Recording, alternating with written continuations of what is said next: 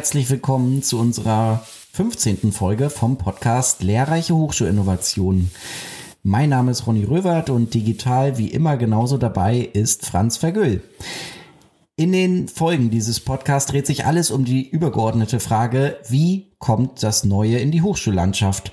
Beim heutigen Thema stellt sich diese Frage ganz besonders, denn es geht um aktuelle KI-Anwendungen. Vor allem das prominenteste Beispiel, ChatGPT, bricht in Sachen Geschwindigkeit viele Rekorde. Nach der Veröffentlichung dieser sogenannten generativen KI Ende November hat ChatGPT Mitte Februar über 100 Millionen Nutzende erreicht. Das hat bei Twitter fünf Jahre gedauert und selbst bei Google brauchte es neun Monate dafür. Seit Ende 2022 beschäftigen sich auch Hochschulen intensiv mit neuen KI-Anwendungen. Und das hat sich bis zum heutigen Tag der Aufnahme am 28. Februar 2023 alles andere als verändert.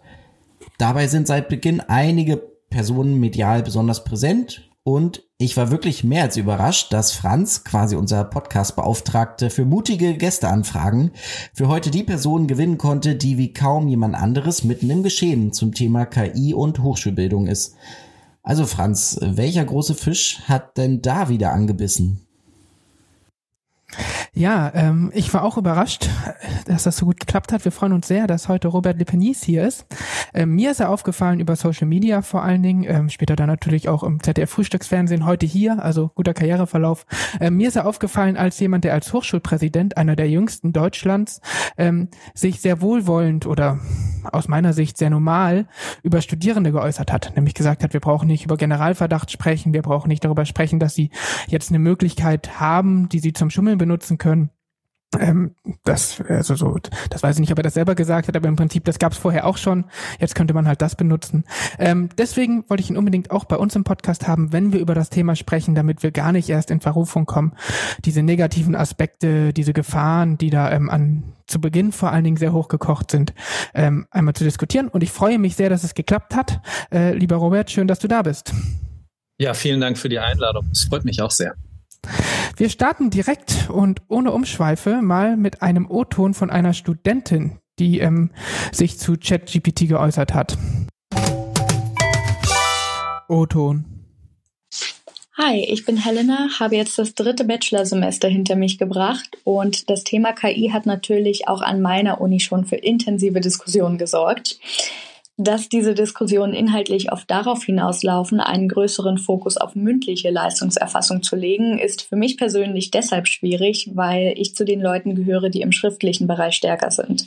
Sprich, Hausarbeiten, Essays und Co. schreibe ich auf sehr hohem Niveau, während mir mündliche Prüfungen eher Kopfschmerzen bereiten ich kann besser als ChatGPT schreiben, davon bin ich fest überzeugt und ich finde, die Uni sollte mir weiterhin Raum geben, das auch unter Beweis stellen zu können. Ja, Robert, wie ist äh, deine Einschätzung? Macht Helena sich dazu recht Sorgen, dass äh, Hochschulen ihr Prüfungsformat verändern und mehr auf mündliches schauen? Oder glaubst du, so eine große Auswirkung wird ChatGPT gar nicht haben?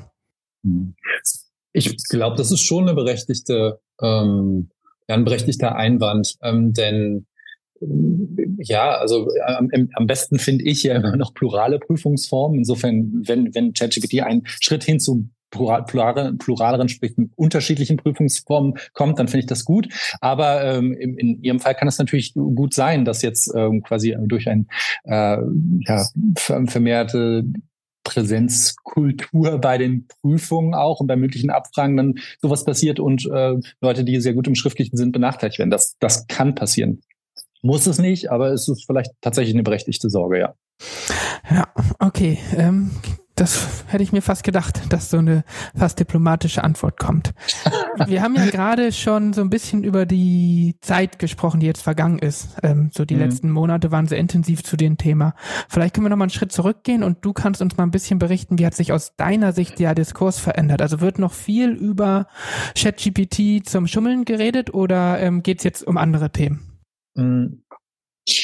Also es das ist eine spannende Frage, weil Das hörte sich erst an, als, als würde jetzt eine große historische Frage kommen, aber wir reden ja tatsächlich von wenigen Tagen oder Wochen sogar, ja. Ähm, so dass selbst so ein junger Hochschulpräsident spricht, einer, der das seit vier Monaten, fünf Monaten macht, schon äh, über, über die Geschichte mitsprechen kann. Ähm, also das zeigt einfach nur mal so, wie, wie schnell gerade äh, die Diskussion auch äh, voranschreitet in äh, Bereichen, die jetzt vielleicht nicht so für wahnsinnig schnelle Diskussionen bekannt sind. So, das mal als äh, Vorbemerkung. Aber gleichzeitig würde ich sagen, ja, es, die Diskussion Diskussion hat einen Sprung gemacht. Es wird tatsächlich weniger über Schummelei gesprochen und mehr, und das finde ich natürlich als Sozialwissenschaftler gut, über die ja, gesellschaftlichen Implikationen, was das für Bildung bedeutet, wem die Daten gehören, haben wir eigentlich selber offene Plattform oder nicht und so weiter. Also die ist wirklich facettenreich geworden, die Diskussion. Das freut mich. Und wenn man sich diesen Diskussionsverlauf anguckt, ähm, habe ich so manchmal den Eindruck, dass immer wieder das Gleiche an Hochschulen passiert, wie zum Beispiel jetzt vor oh, sechs, sieben Jahren. Es kommt mir auch schon vor, als würden wir jetzt hier Bildungsgeschichte äh, aufrollen, aber da ging es um die MOOCs quasi. Und jedes Mal ist dieses Narrativ, das verändert alles. Wir können jetzt nicht mehr so handeln, wie wir, wie wir handeln könnten. Ähm, und ich würde gerne mal wissen von dir ganz persönlich jetzt an deiner Hochschule, würdest du sagen, bei dir verändert es jetzt auch schon substanziell viel oder ist es immer noch eher so diese Talk-Ebene, bevor sich wirklich was verändert?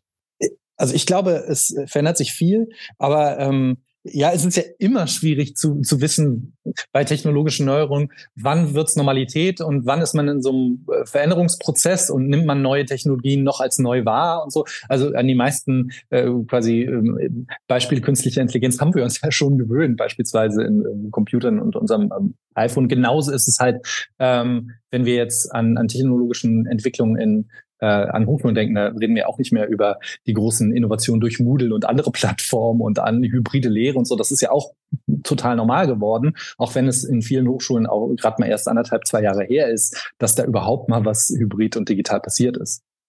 Ja, hättest du erwartet, ähm, als es quasi Ende November ähm, sich so angebahnt hat, dass so intensiv an Hochschulen gesprochen wird? Also ähm, bei Franz und mir ist so im Vorgespräch der Eindruck entstanden, dass kein Tag vergeht, wo nicht viele überlaufene Informationsveranstaltungen, Diskussionsrunden, was ja alles gut und schön ist, aber hättest du das erwartet? Also, das ist natürlich am Anfang passiert, aber mhm. bis jetzt und sicher auch noch bis ins Sommersemester hereinragen oder sind nur wir davon überrascht? Oder bist du vielleicht sogar schuld daran?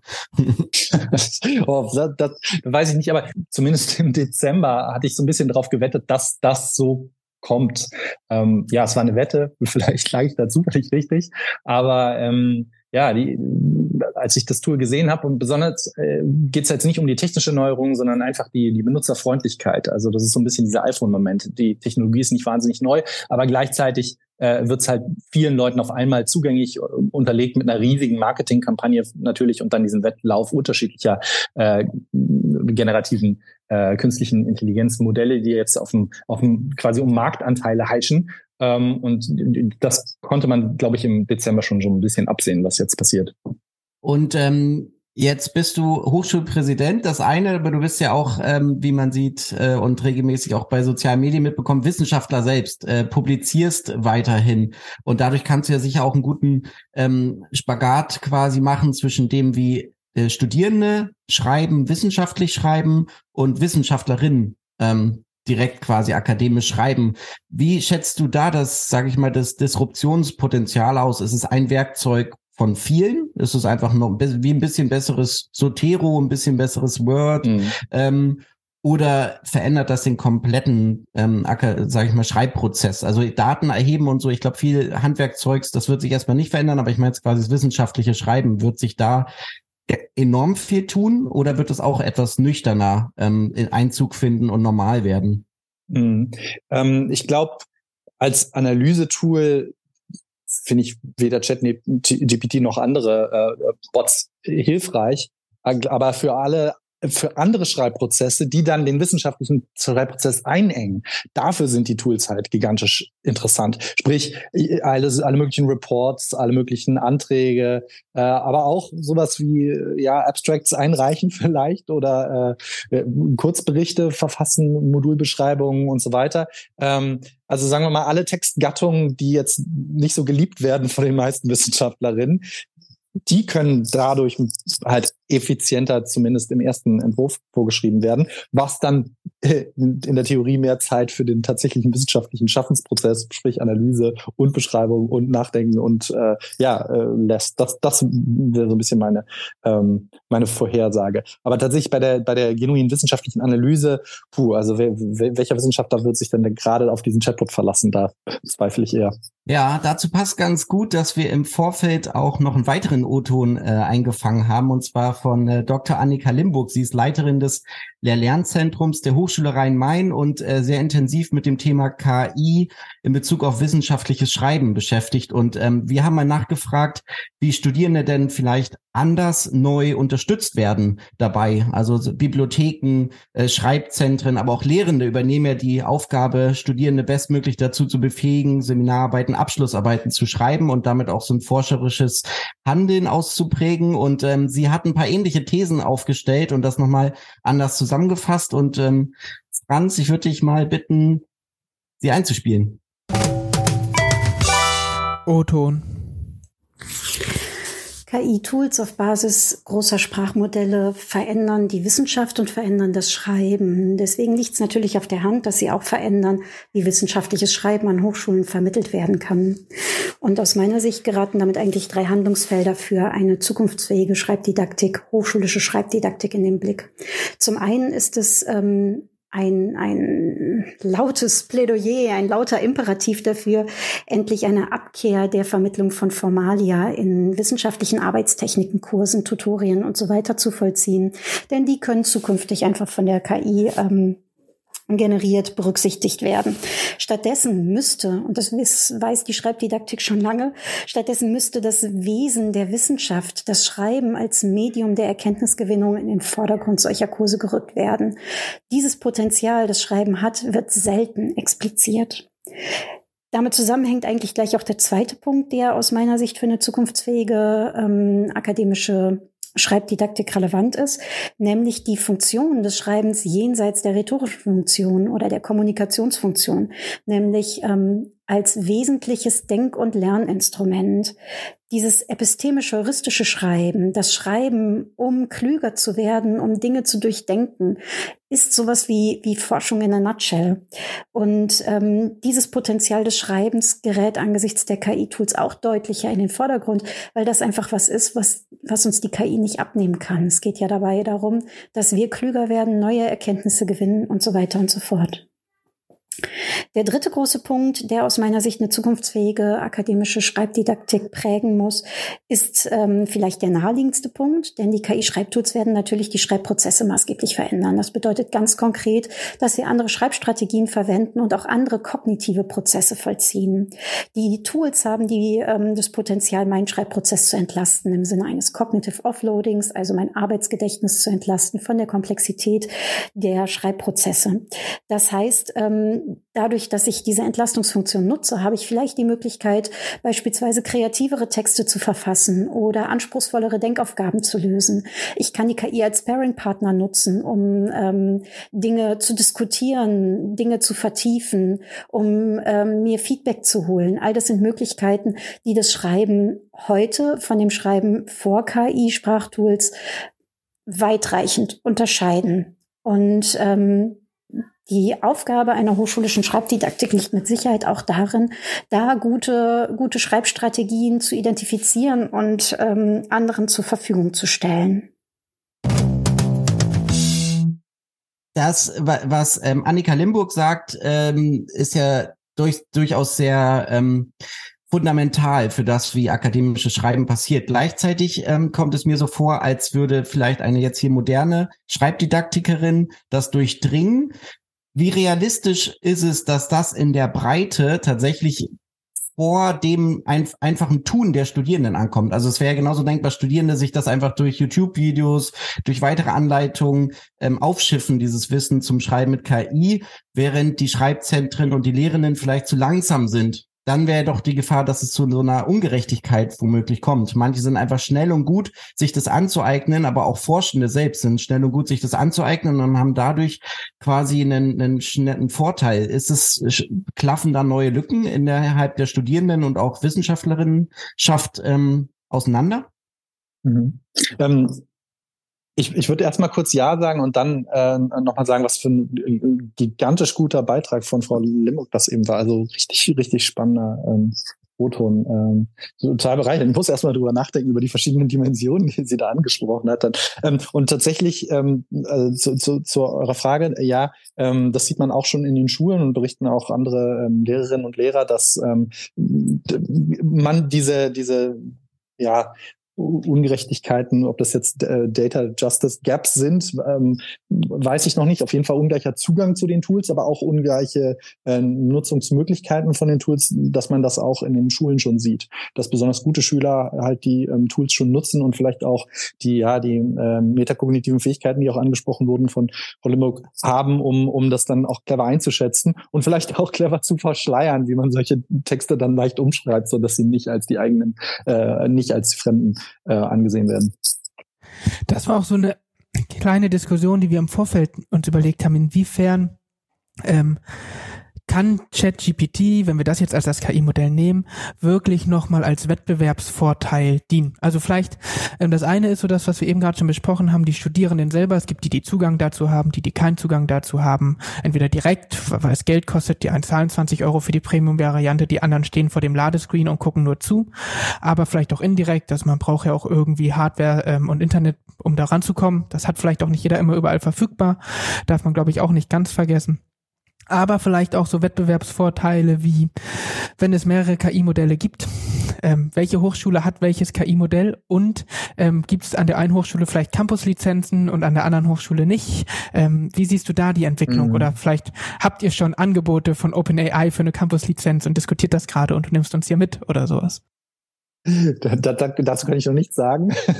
Aber ähm, ja, und, und äh, nicht nur sozusagen die, die, ähm, die Ressourcen sind da wichtig, sondern auch die, äh, also viele, viele Studierende sind einfach so unter Druck, dass sie gar nicht die Zeit haben, sich da richtig auszuprobieren in den verschiedenen, verschiedenen Tools. Das gibt's ja auch. Also da muss man, man muss in vielerlei Hinsicht in der Lage sein, den, den Werkzeugen mit so einer kritischen Neugierde äh, zu begegnen. Und ja, Wettbewerbsvorteil, ich glaube, äh, besonders die Institutionen, die eine enge Betreuung anbieten können, sind auch die, die mit jeglichen neuen Tools besser umgehen können. Also ich glaube, ganz falsch wäre es jetzt, die Tools zu nutzen, um Betreuungsschlüsse beispielsweise zu verschlechtern oder verschlechtern zu lassen. Denn gerade diese Tools brauchen bessere Betreuung und bessere Einordnung und bessere pädagogische, didaktische Begleitung. Also jetzt unterschiedlich in einer Hochschule oder auch in Schulen. Das ist wirklich eminent wichtig. Insofern ähm, denke ich, werden da einfach nur bestehende Ungleichheiten weiter verstärkt. Ich fand den Punkt, den du da angesprochen hast, gerade nochmal sehr spannend. Dieses, die Studierenden haben sozusagen schon so viel zu tun, so viel Stress, ähm, dass wenn jetzt noch was dazukommt als implizite Erwartungshaltung vielleicht auch, äh, dass es für manche schwierig wird. Also ich habe Beiträge gelesen, ähm, unter anderem in einem Blog vom HFD auch, in denen es hieß, durch KI werden Text, wird das Textniveau steigen. Und das heißt ja mhm. implizit auch, wir setzen dann voraus, alle Studierende nutzen das, um ihre Texte damit zu überarbeiten oder eben andere Tools. Also ich zum Beispiel nutze ein Tool, das mich auf Rechtschreibung korrigiert, weil ich das selber wirklich nicht kann. Ähm, was können wir denn machen, um auf der Gegenseite irgendwie Druck aus dem Kessel zu nehmen? Damit es nicht nur dazu kommt, dass das noch als mehr wahrgenommen wird, sondern was können wir eigentlich tun? Vielleicht was können Hochschulen tun, was können deine Kolleginnen und Kollegen tun, äh, dass der Druck nicht noch weiter steigt? Hm. Das ist eine super Frage. Und da braucht es, glaube ich, andere Expertinnen und Expertinnen als mich, ähm, die, die richtig zu beantworten, weil da wirklich ja der, der Druck, den Studis spüren, aus ganz unterschiedlichen ähm, Gegenden kommt. Ob das die multiplen Krisen sind, in der wir uns äh, äh, befinden, ob das sozusagen der Leistungsprüfungsdruck oder äh, Inflation und, und finanzielle Sorgen sind. Ähm, also da kann man natürlich jetzt ganz groß politisch anfangen und und und das äh, jetzt nicht an dem einen an dem an dem einen Tool diskutieren. Ähm, also da kann ich so eine breite eine breite ähm, Überblick, Übersicht geben. Ich glaube, ein ein erster Schritt wäre ähm, genau diese Sachen zu diskutieren mit den Studierenden und von Anfang an zu studieren. Also Stichwort Partizipation. Ähm, eben, dass es in Ordnung ist, auch ganz klar zu sagen, hey, ich schreibe einfach noch nicht so gut und ich habe, ich tue mich damit schwer und dann, dass das halt wirklich zum Tages auf die Tagesordnung kommt, eben ja, was was für Nachteile es eben gibt, wenn sich solche Tools auch normalisieren. Und ja, also ich kann jetzt sozusagen nicht die Drucksituation auf Studierende auf einmal lösen, aber zumindest anbieten, äh, dass man durch partizipative Prozesse zumindest auch solche Themen frühzeitig auf den Tisch bringt ja, mehr kann man mir natürlich nicht aus der Seele sprechen, als ähm, zu sagen, wir müssten das mit den Studierenden gemeinsam diskutieren. Vielleicht noch kurz, würdest du sagen, das sollten so extra Formate, extra Veranstaltungen sein oder jeder Lehrende mit seinen Studierenden einfach direkt? Oder wie würdest du sagen, was ist da der beste Weg für so einen partizipativen Prozess? Ja, also es ist immer leicht, neue, neue Formate zu fordern.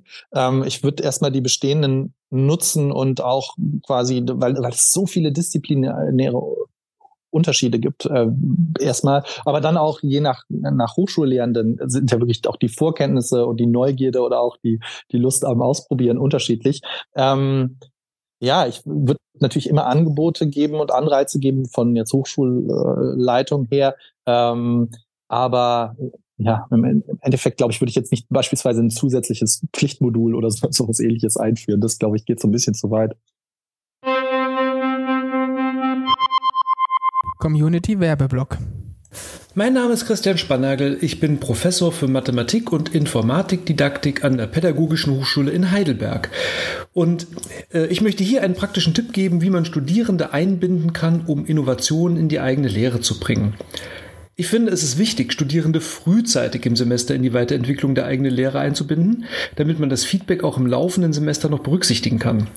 Dafür ist die Evaluation am Ende des Semesters in der Regel nicht geeignet, weil sie zu spät kommt. Eine niederschwellige und pragmatische Alternative ist hingegen die folgende Methode.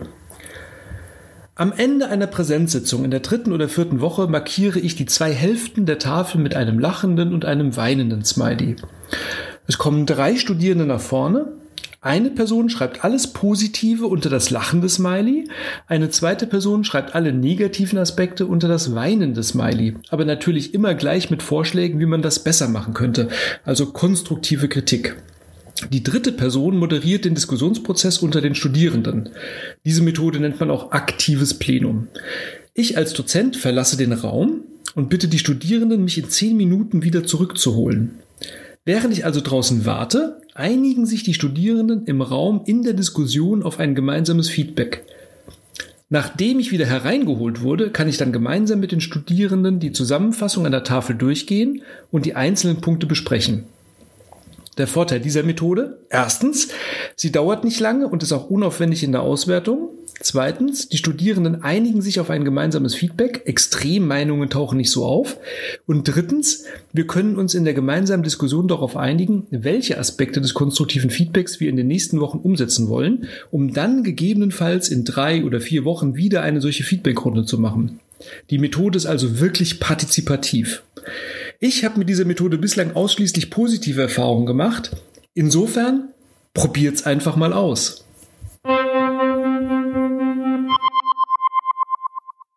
Wir würden gern noch mal ein bisschen den Blick nach vorne wagen. Und äh, Robert, du hast ja gesagt, dass du durchaus gern bereit bist, immer Wetten abzuschließen, abzuschließen wie es weitergeht. Deswegen nutzen wir mal deine, äh, keine, deine Affinität für Voraussagen. Ähm, und wir sind es ja gewohnt, so an Hochschulen häufig in drei Jahren äh, zu denken. Das ist häufig der, der Rahmen, in dem die neuen Projekte entstehen. Und wenn wir mal drei Jahre als äh, Zeithorizont nehmen und jetzt stärker auch in deine Rolle als Präsident, mal zugespitzt gefragt, wird es in drei Jahren an Hochschulen eine Vizepräsidentin für KI geben? Oder wird das nur eins von so vielen weiteren Themen und das war mal vor paar Jahren groß und ist jetzt komplett in Alltag geworden und brauchen wir uns jetzt gar nicht extra mit befassen? Wie siehst du das? Spannend. Ja, also wenn es, wenn ich glaube, wenn es Vizepräsidenten KI gibt, dann heißt das, dass die Technologie sich noch nicht richtig normalisiert hat. Also eher spannend ist es, wenn es weniger Stellen so gibt, weil es so normal geworden ist, die Technologie zu nutzen. Ähm, äh, also ich glaube, dass in drei Jahren wir viel mehr KI nutzen und weniger über die sprechen, die wir bereits nutzen. So, dass ich also die in, in vielerlei Hinsicht, besonders diese synthetischen Textgeneratoren dass die sich normalisiert haben werden. Und das wird kommen nicht über Strategien der Hochschule, das, sondern das wird kommen über kommerzielle Anbieter, die das einfach in ihren äh, Produkten und in ihren Programmen mitliefern und dass die Programme sind, die einfach auch in der Hochschule benutzt werden. Ich glaube, darüber, das wird sozusagen die, die, die Normalisierungsschiene sein und nicht wie der strategischen, dass äh, irgendwo in der, in der äh, Leitung irgendwas strategisch entschieden wird und dann äh, setzt sich das durch. Ich glaube, das geht andersrum. Und ich muss sagen auch übrigens, ähm, dass es über kommerzielle Partner äh, geschieht, ist jetzt sozusagen jetzt keine äh, keine kein, keine Wunschvorstellung, sondern das ist wahrscheinlich eher so ein pessimistischer Blick in die Zukunft, ne? weil es hätte ja es hätten ja auch öffentliche sein können, es hätten ja auch öffentliche oder äh, Open Source Infrastruktur sein können, die solche Dynamiken machen, aber die sehe ich eben nicht, ne? sondern ich sehe das als eine wirklich klar kommerziell getriebene äh, Entwicklung, technologische Entwicklung, die sich hier diffundiert gerade. Und wenn wir jetzt ein bisschen den Blick Richtung, wir sind ja schon halb im Sommersemester, ähm, sondern eher im Winter, das kommende Wintersemester quasi, mal darauf uns beziehen und mal diese Normalisierungsthese, die du nimmst, äh, ein bisschen auseinandernehmen. Wenn wir jetzt das Wintersemester 2023, 2024 nehmen, wäre die Frage, denkst du, dass Studierende sich noch explizit damit beschäftigen oder merken wir da schon, dass es einfach ganz unaufgeregt in den Alltag Einzug erhält? Oder noch zugespitzter gefragt, wird eine Studentin an eurer Hochschule in der Lage sein, erfolgreich das kommende Wintersemester zu absolvieren, ähm, ohne KI-Tools mehr oder minder direkt zu nutzen? Ähm, also es wird auf, bei uns wird es auf jeden Fall möglich sein, das äh, erfolgreich zu meistern, das Semester eben weil ja, wir, wir kennen die Studierenden halt relativ gut persönlich und individuell. Gut, das ist der, der Werbeblock, den ich, den ich einschieben muss. Aber ähm, zur, zur größeren Frage, da, da war eben eher sozusagen, ob sich bei dieser Normalisierung auch eine Unaufgeregtheit ähm, einstellen wird und die wird es, glaube ich, nicht geben, denn wir leben in der Aufmerksamkeitsökonomie, wo immer alles aufregend und aufgeregt und polarisierend ist. Und ähm, sozusagen das für den Hintergrund, aber, aber ich glaube, diese Übergangszeit zur Normalisierung im Wissenschaftsbetrieb ist eine ziemlich heikle, eben weil diese Zwischenschritte so unwissenschaftlich sind. Also beispielsweise Beispiel Bing. Wenn man Bing heute was fragt, ähm, und es ist in dieser Mischung aus, aus Suchmaschine und jetzt, also quasi, da gibt es so, so Teilzitate, die da gerade gemacht werden. Wie, wenn man sowas übernimmt, nimmt in die Hausarbeiten, dann ist das natürlich vielfach einfach Quatsch und unwissenschaftlich. Und diese, diese Welle, die glaube ich, die kommt jetzt noch auf die Abschlussarbeiten zu und auf die Universitäten zu. Und die gilt es auch nochmal irgendwie zu, zu meistern und zu managen. Und da sich tatsächlich auch für die vielleicht nächsten, ich weiß nicht wie viele Monate, ob das ein Jahr ist, ob das zwei Jahre, noch enorm viele quasi praktische Probleme auf die Hochschulen zukommen. Denn ja, es werden einfach viele Studierende einfach so nutzen und einfach so übernehmen. Ähm, und das wird viele Diskussionen mit sich führen. Das wäre so eine, so eine kurzfristige Vor Vorhersage auf jeden Fall, ja. Da vielleicht mal konkret nachgefragt. Meine Schwester hat mich das gefragt. Die ist ein bisschen was jünger als ich und ist noch mitten im Bachelorstudium. Ähm, wie gefährlich ist das sozusagen? Also ab wann wäre das einfach übernehmen, einfach nur, man hat Unsinn geschrieben oder ist das auch so eine Art Schummeln, die zu Durchfallen oder Plagiat, das zu mhm. Exmatrikulation führen kann? Vielleicht können wir das hier nochmal kurz diskutieren. Ja, also äh, es ist ja nicht direkt ein Plagiat, weil es nicht von, weil es ja quasi äh, nur generiert ist von von von einer anderen künstlichen Intelligenz. Ähm, es ist äh, ein ein nicht Ausweisen des Tools ist äh, in den meisten Hochschulen Täuschungsversuch. Das kommt aber wirklich auch auf die spezifische Regelung an. Also da bin ich, will ich jetzt gar nicht so ins Detail gehen.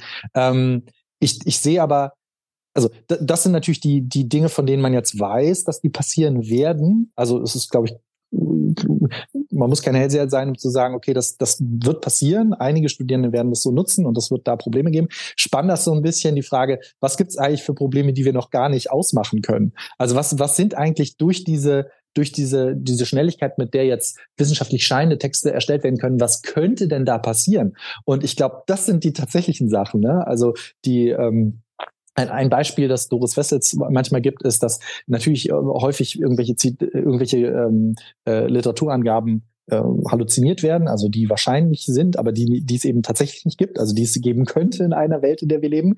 Und wenn die angefangen werden zu zitieren und dann von anderen äh, anderen wissenschaftlichen Artikeln weiter zitiert werden und es gibt quasi so also so Citation Circles von Quellen, die es einfach nicht gibt und irgendwann wissen wir eigentlich selber nicht mehr, ob es die denn als eigentlich wirklich gab oder ob die erfunden sind. Und das ist sozusagen ein Beispiel für eine Dynamik von von von Dingen, die wir uns noch schwer vorstellen können, die aber bestimmt auf uns zukommen und auf die bin ich also ein bisschen gespannt, aber habe auch ein bisschen Sorge davor.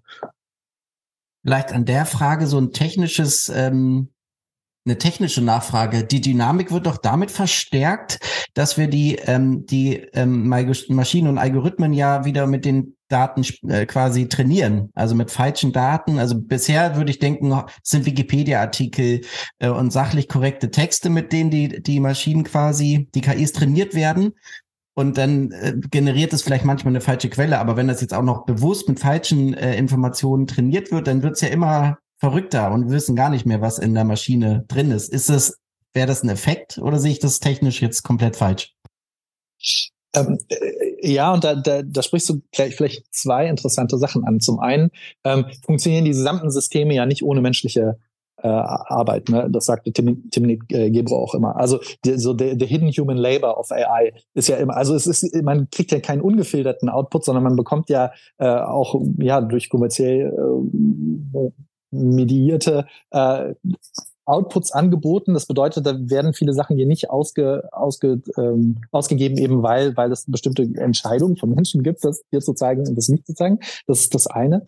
Ähm, und zum Zweiten sind also bei den jetzigen Chatbot-Generationen tatsächlich äh, als als Datengrundlage oftmals Grundlage oftmals Wikipedia und ähm, andere Quellen aus dem Internet, die da äh, zugezogen wurden. Aber in Zukunft, wenn man zum Beispiel auf den äh, Chatbot BART schaut, werden es häufiger Interaktionsdaten sein oder Daten aus Reddit-Foren oder Daten von, von anderen Interaktionen. Und äh, das bedeutet, die Chatbots werden vermutlich menschlicher wirken, aber vom quasi faktischen Gehalt oder Informationsgehalt würde ich jetzt mal voraussagen, nicht unbedingt äh, wissenschaftlicher oder besser werden. Also ähm, ne, dieses sich selbst verstärkende Moment, dass immer mehr Quatsch äh, produziert wird, das sehe ich schon als, als tatsächliche Gefahr. Wichtig ist vielleicht zu wissen oder sich zu vergegenwärtigen, dass äh, uns da gerade unsere Daten zurückverkauft werden. Also die, die, die Daten, die ChatGPT beispielsweise da zusammen synthetisiert, sind ja Daten, die wir gemeinschaftlich ins Internet gestellt haben. Gut, das sind jetzt hauptsächlich äh, äh, englischsprachige Seiten und Wikipedia und andere, aber es sind ja doch irgendwie ja Gemeinschaft, ein Gemeinschaftsgut, die jetzt uns zurückverkauft werden und wir die dann noch weiter mit unseren Eingaben äh, trainieren. Und klar, man kann da ein Opt-out machen, aber äh, generell, ja, müssen wir uns eigentlich mal häufiger vergegenwärtigen, dass uns da quasi unsere Daten zurückverkauft werden und wir durch unsere Interaktion mit ChatGPT und anderen Bots natürlich auch dazu beitragen, dass sich diese äh, Angebote stabilisieren. Und deswegen, ähm, ja, wenn, wenn jemand gute öffentliche Open Source äh, Gegenspieler kennt, die es zu unterstützen gilt, dann freue ich mich darüber zu hören. Ja, das ist ein, finde ich, sehr, sehr guter Punkt, der immer noch mal ganz wichtig ist, vor allen Dingen, weil wir ja nicht wissen, was OpenAI morgen oder übermorgen damit macht. Na, wenn die den mhm. Hahn abdrehen oder damit was ganz Verrücktes machen, ähm, dann ist es ja noch mal was anderes. Also dann wird es noch mal zugespitzter. Deswegen finde ich den Punkt immer sehr wichtig. Ja, danke. Und, und, und vor allen Dingen, man muss ja auch irgendwie aufpassen, dass man nicht äh, quasi auf den Leim geht ähm, dieser dieser Idee von Produktzyklen. Also dass quasi was wir diskutieren eigentlich nur die Marketingankündigungen großer Tech-Konzerne von gestern sind. Und, und die Frage ist so ein bisschen, wie können wir halt gegen Diskurse und gegen Narrative bilden, gerade aus jetzt öffentlicher Sicht, aber auch aus, ja, also einfach alternative Welten. Also was, was, was, wie müssten denn eigentlich alternative Textgeneratoren aussehen und dann alternative ähm, KI generell, die so ein bisschen so eine bessere, nachhaltige, rechtere Zukunft irgendwie beschreiben und uns weniger von, von den Produktzyklen von, ob das jetzt Microsoft oder OpenAI oder äh, weiß ich nicht was ähm, sind abhängig machen. Ja, jetzt haben wir schon so zwei Aspekte besprochen, was da so auf uns zukommen kann. Was ich immer noch ganz eingänglich fand, war so dieses Beispiel, dass wir eine Parallelwelt schaffen, in der ist ein Lehrender, sagen wir jetzt mal, ähm, der hat keine Lust, sich die Gedanken selber zu machen und lässt von ChatGPT eine Aufgabe entwerfen. Die Studierenden haben dann keine Lust, die Aufgabe zu beantworten und lassen von ChatGPT die Antwort schreiben. Und der Lehrende hat wiederum keine Lust, das zu bewerten und lässt es von KI bewerten. Ähm, so, dann ist all das passiert ganz automatisch, ohne äh, dass irgendein Mensch vorne im Frontend sozusagen großartig draufgeschaut hat. Ähm, für wie wahrscheinlich hältst du solche Szenarien oder braucht es vielleicht auch sowas, äh, um damit irgendwie umzugehen? Also brauchen wir äh, das didaktische Vier-Augen-Prinzip jetzt auch mit einer irgendwie studentischen Augenpaar, das eben mit draufschaut, dass die Sachen auch wirklich von den Lehrenden kommen? Oder was könnte man dem vielleicht entgegensetzen, dass dieses Parallelweltgeschehen nicht passiert? Mhm.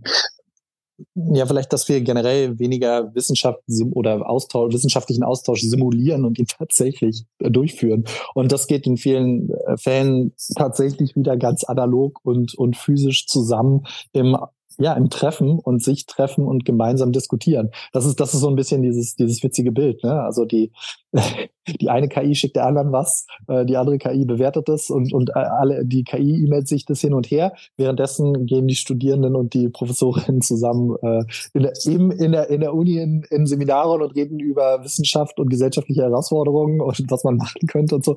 Das finde ich eigentlich ein ganz witziges Bild. Ähm, ja, da gibt's ja auch sozusagen ähnliche ähm, ja, also und ich finde, diese Diskussionen sind ja wirklich wirklich hilfreich, weil sie uns tatsächlich so ein bisschen ja diese diese diese reine Textlastigkeit ähm, des derzeitigen Studiums so ein bisschen aus, austreiben. Das ist ja eigentlich wirklich ganz schön. Also insofern, anfangs hatten wir ja so ein bisschen gesagt, ja, mh, hm, gut, Leute, die gern schreiben, die haben vielleicht ähm, ein Problem, aber gleichzeitig, wenn es dazu führt, dass wir uns mehr und intensiver austauschen und dass wir beispielsweise mehr sagen wir mal, Gruppen, Gruppenarbeiten als Prüfungsform haben, es dadurch zu mehr Austausch kommt und zu wissenschaftlichem Austausch und, und äh, Treffen in Gruppen, das finde ich eigentlich eine schöne Dynamik. Ja, ähm, jetzt sind wir so ein bisschen in der fast schon realistisch optimistischen Welt äh, angekommen. Ähm, und, und abschließend würde uns noch mal was ganz Persönliches interessieren. Und zwar aber nicht zu persönlich, sondern wir bleiben im Thema äh, künstliche Intelligenz. Und zwar für wenn man jetzt dieses Argument nimmt, es erleichtert uns doch manches. Also ne, der ähm, einer der äh, Verantwortlichen von OpenAI hat gesagt, das ist so ein bisschen wie das E-Bike. Also Fahrradfahren lernen muss man schon alleine, aber das macht dann doch vieles leichter. Welche KI-Lösung, die dein Leben vereinfachen könnte, beruflich oder privat, würdest du dir denn wünschen, Robert? Oh, das ist eine gute Frage. Du kannst, mhm. es kann egal was sein. Es muss nicht morgen fertig programmiert sein. Ähm, es, das, was würde dir helfen? Als, also als äh, Sozial-, Sozial Politikwissenschaftler denke ich ja zuerst an, was für eine europäische Regulierung müsste es eigentlich geben, um solche Daten öffentlich, frei zugänglich, transparent und äh, gerecht zu machen. Und, und dann denke ich an sozusagen an die, an die, äh, an, erst an die App. Und bei den Silicon Valley Bros ist es immer umgekehrt. Ne? Die denken zuerst an die App und dann an die, an die Regulierung und Policy. Deswegen ähm, äh, witzig. Also ich, ich freue mich über die Apps, die es gibt und ich nutze die quasi zu meinem Gunsten und, und, und bin da opportunistisch opportunistisch, aber ähm, ja, reagiere da tatsächlich auf das, was angeboten wird und, und suche nicht mein, äh, mein Heil oder Glück oder die Zukunft in bestimmten Apps, die mir was besser programmieren können. Ich hoffe, das war eine diplomatische Antwort, aber, aber zeigt so ein bisschen, worauf, worauf was mir wichtig ist an dieser KI-Debatte.